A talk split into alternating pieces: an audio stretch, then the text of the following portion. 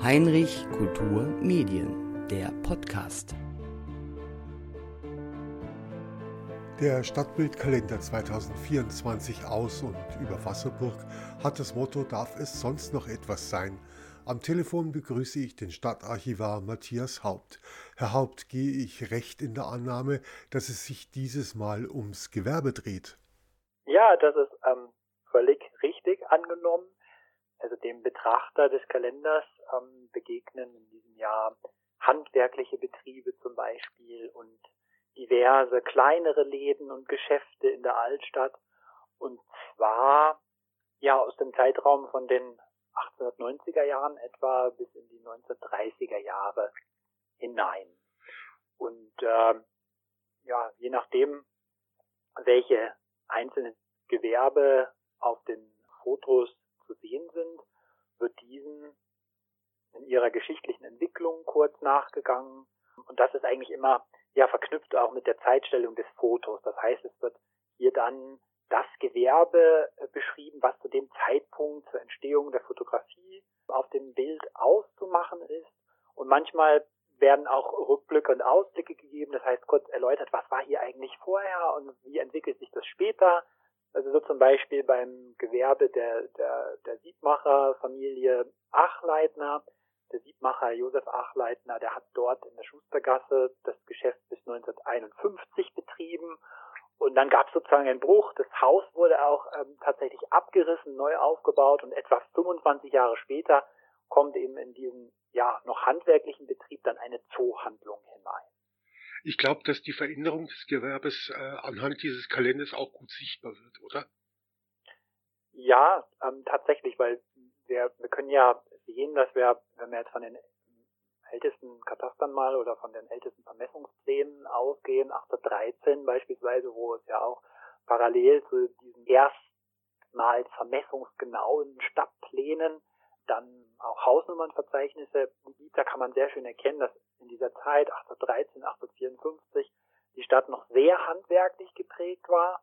Und dann kommt die Industrialisierung und das merkt man dann auch in Wasserburg, dass eben diese Handwerkerbetriebe werden und anstattdessen dann Geschäfte in der Stadt ansässig werden, die die Waren in der Regel dann nicht mehr selbst herstellen, nicht mehr selbst handwerklich herstellen, sondern diese ja sozusagen zukauften, eingekauften Waren dann vertreiben. Und das sieht man auch sehr schön an der Zeitstellung hier im Kalender. Es gibt noch Handwerksbetriebe, aber es gibt eben auch sehr schon sehr viele schon Geschäfte, die ja Warenvertrieb machen. Ich kann mich gut an äh, frühere Ausgaben des Kalenders erinnern. Da waren die Fotos immer jahreszeitlich abgestimmt. Dieses Mal ist das wohl nicht der Fall. Nee, das ist richtig. Ich will nicht sagen, dass das nicht ging, aber wir haben eben einen Schwerpunkt anders gelegt und die Auswahl erfolgte so, dass wir möglichst alle Stadtbereiche der Altstadt, also die Lederer Zeile, die Schustergasse, die Herrengasse, die Salzender Zeile und auch den Marienplatz abbilden wollten, um mal nur eben diese hauptsächlichen Stadtbereiche zu nennen.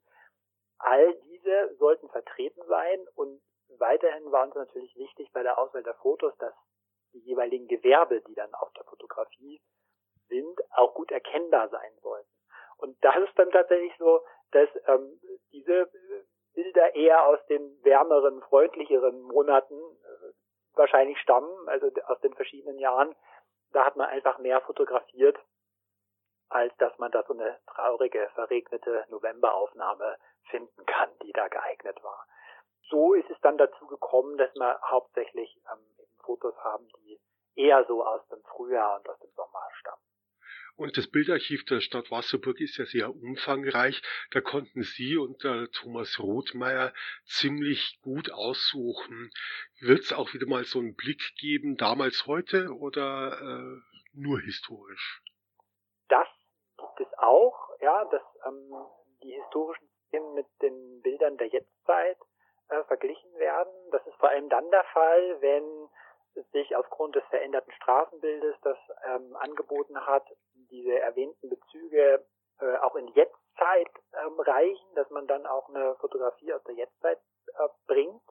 Wir haben aber neben diesen Vergleichsfotografien auch andere vergleichende Abbildungen ausgewählt und das waren in diesem Jahr oder sind in dem Kalender für das nächste Jahr dann beispielsweise auch Baupläne und Konstruktionszeichnungen gewesen. Da gab es zum Beispiel mal ein ähm, kleines Eishäusel, einen kleinen Eisverkaufsstand an der Rosenheimer Straße, da an der Ecke, wo heute die Sparkasse beheimatet ist. Und da liegt im Stadtarchiv beispielsweise die äh, genehmigte Bauskizze vor, die stammt aus dem Jahr 1933 und die fanden wir ganz spannend, dass wir die einfach neben das Foto stellen und man sehen kann, also ein Stück weit einen Einblick bekommt, wie das Ganze damals da eigentlich entstanden ist und errichtet wurde. So interessant, wie Sie erzählen, da muss es fast schon schade sein, dass das Jahr nur zwölf Monate hat.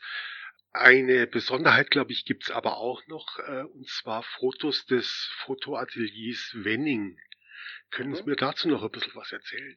Diese Ansichten, hm, Provenienz Fotograf Wenning oder Fotogeschäft Wenning in der Tränkasse, die stammen eher aus jetzt neu erschlossenen Sammlungsbereichen. Also wir haben auch im letzten Jahr wieder Fortschritte gemacht in der Erschließung des Bildarchivs und ähm, der Digitalisierung der Bestände, die dann ja auch einfach leichter durchsuchbar werden. Und dazu gehörten eben beispielsweise auch ähm, Bereiche der Postkartensammlung und da wiederum stammen eben einige Fotograf, äh, Fotografien ähm, von diesem Fotoatelier Wenning. Das war über mehrere Generationen hinweg in der Tränkasse beheimatet und ja, wir haben Fotografien von diesem Fotoatelier ähm, aus der Schustergasse. Da sieht man den Kolonialwarenhandel Braunsberger, der da an, an der Ecke Schustergasse Ledererzeile 1915 ansässig war. Es gibt ein schönes äh, Foto von der Frauengasse mit der Glas- und Porzellanwarenhandlung Göpfert. Und September beispielsweise ist das ehemal, eben schon erwähnte äh, Eishäusel von der Tenta Meyer auch eine Fotografie aus den 1930er Jahren, also ziemlich nah äh, an dieser, an, nach der Errichtung, die Bauskizze ist von 1933 äh, gezeigt. Und der Dezember, das ist eine Fotografie ähm, der Salzsenderzeile mit Blick zur Hofstadt und da ist im Fokus und wird dann auch schwerpunktmäßig bespro besprochen der Schlosserbetrieb Friedrich Schönberger. Ja, und diese, diese Fotografien von dem äh, Fotostudio Wenning, das sind natürlich, nachdem es einfach Fotos von professionellen Fotografen sind, auch besonders schöne Fotografien, muss man ganz einfach sagen. Es sind gute Fotografien, gute Perspektiven, hochwertige Aufnahmen, die dann einfach auch Spaß machen anzuschauen. Und diese haben auch ähm, als Postkarte, kann man davon ausgehen, als Postkarte wurden sie veröffentlicht und haben dadurch natürlich auch eine äh, größere Verbreitung gefunden. Es sind jetzt auch Ansichten dabei, die nicht so ganz unbekannt sind. Zum Beispiel dieses Foto von dem ähm, Eisladen, ich komme nochmal drauf, was eben die Zelt Meier da äh, betrieben hat. Das ist auch schon mal besprochen worden in dieser sehr äh, eifrigen Fotogruppe Historisches Wasserburger Land, die es da auf Facebook gibt. Da teilen ja Private sozusagen ihre Fotofunde, historische Fotos und äh, kommen darüber ins Gespräch. Eine ganz tolle Sache. Und da war dieses Foto eben auch schon mal drin. Und ich hoffe, dass wir mit unserem Kalender dann auch ähm, zusätzliche Informationen natürlich beisteuern können, die sich dann auch jetzt zum Beispiel zu dieser Geschichte aus den Akten ergeben. Und das ist mit dem mit diesem Eisverkaufsstand tatsächlich ganz spannend, wie ich finde, weil diese Tenta Meyer, die da ähm, Eis verkauft hat, die hatte ja eine Konzession für äh, für äh, die Herstellung des Speiseeises und auch für den Verkauf. Und das ist ganz interessant. Das war damals so, dass wenn man äh, so eine Speiseeiskonzession hatte, dann durfte man auch sonntags verkaufen.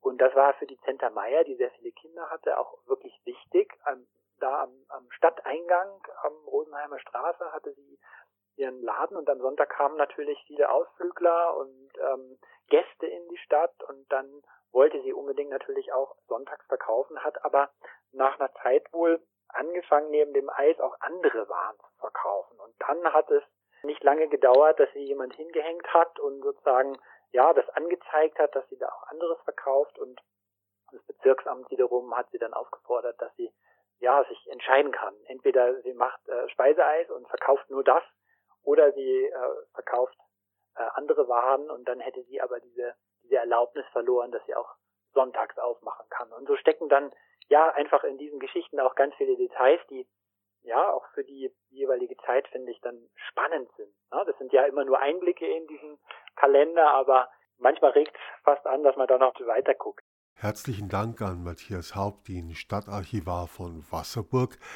Alle wichtigen Hinweise, wo Sie den Kalender erstehen können und die bibliografischen Angaben in den Sendungsnotizen.